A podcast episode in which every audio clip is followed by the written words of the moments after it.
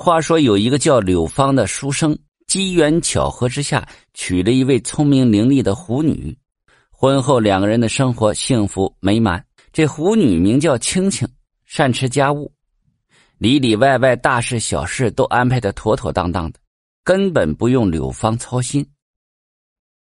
按说这家有贤妻，柳芳理应该快乐逍遥，但是实际上这柳芳啊，每日是长吁短叹，愁眉紧锁。这是为什么呢？原因很简单。青青虽为狐女，天资聪颖，但是和多数的女人一样，坚决反对这柳芳纳妾。眼看着亲朋好友个个得享奇人之福，自己却被大家取笑为妻管严，心里面觉得窝囊，高兴不起来。在当地啊有个风俗，九月九日重阳节。但凡年轻人，不分男女，都会登高秋游。以往青青都会陪同柳芳一同秋游，可是这一年的九月初九啊，青青身体抱恙不能出行，让柳芳自己独自游玩。柳芳嘴上遗憾，安慰爱妻好生休息，心里乐开了花了，都琢磨着以往即便遇到大家闺秀，也有所顾忌。这如今老婆不在身边，岂不是老天送邂逅姻缘，岂不美满呢？柳芳骑着马悠哉进山，没过多久，果然遇到一个紫衣的女子，身姿曼妙，面容清秀。虽然脸上戴着面纱，看不清这模样，但是仅凭气质，肯定是天下少有的美女。柳芳虽然结婚三年，但是生性狂浪，见到美女呢，眼神就拔不出来。女子感觉到异样，停下脚步就瞪着他。柳芳下了马了，先是施礼，而后言语轻浮，嬉皮笑脸的吟诗，还说一些暧昧的情话。这女子柳眉一挑：“我看你应该已经有家室了，为何还如此轻浮啊？难道家中妻子不够贤惠吗？”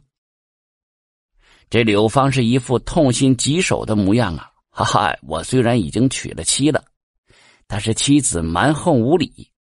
我对他早就没了感情，如果不是家中缺人做家事，我早就休了他了。今日能与美人相见，我方知道什么才是真爱呀！如果你愿意，我立马回家休了那个黄脸婆。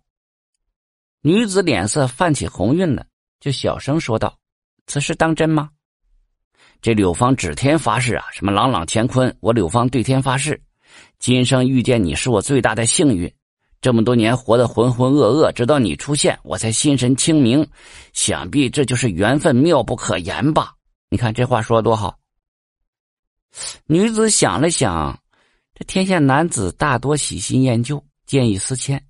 你我不过萍水相逢，你又怎敢保证与我长相厮守，白头偕老呢？说完了，这女子大步往前走啊。柳芳连忙跟上，一把拽住这女子，苦苦的哀求：“我求你不要走，我愿指天发誓对你绝对真心，如有违背，天打雷劈。”柳芳刚说完，这女子突然莫名的冷笑，转过身来，扭着柳芳的衣衫，是左右开弓，连扇了她好几个耳光。柳芳被打的不知所措呀。女子这时候也摘下了面纱，阴沉着脸看着他。柳芳定睛这么一看，嗨，竟然是妻子青青，捂着红肿的脸，还气急败坏。你究竟想干什么？你，青青就回答了：“世人都说痴情女子负心汉，我原本还不相信呢，没想到你是无情无义之人。方才你说的那些话，我都记在心里了。从现在开始，你我恩断义绝。”柳芳见妻子这般生气，顿时哑口无言，然后跟在妻子身后不停的认错，但是青青就是一言不发，说什么也不理会他了。这样的离奇画面很快就吸引了往来的游人，在弄清楚前因后果之后，大家是纷纷叫好，支持青青的行为。哼，像这样的薄情人，就应当好好的惩罚一下，看他以后敢不敢胡思乱想了。面对众人的指责，这柳芳难堪极了，也不苦苦相求了，涨红着脸转身离去。而青青则冷笑着指着柳芳的背影说了：“从今往后啊，你要是真有骨气，就别回家了，去和你心心念念的美人过日子吧。柳芳负气呀，找了一家客栈住了下来。可是没过几天，身上的钱就花完了，不得不求助亲朋好友。可是没有想到的是，大家都面露难色，以各种理由拒绝借钱给他，甚至连家门也不让他进。柳芳是勃然大怒啊，责骂这朋友不讲义气。可朋友只是不停的摇头叹气，忌讳陌生的将他推出了家门。经过多方打听，柳芳才知道，这青青已经告知了所有的亲朋好友，谁要敢帮他，就让谁家宅不宁。大家都知道这青青有本事，而且说一不二，所以宁可和柳芳绝交，也不敢得罪青青。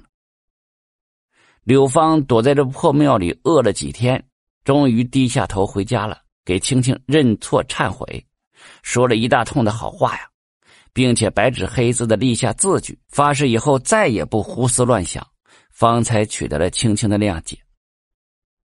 不久啊，此事便传开了，大家闲时经常拿这件事情打趣，而柳芳呢，每次见到有人议论此事，便掩面而走，免得自讨没趣啊。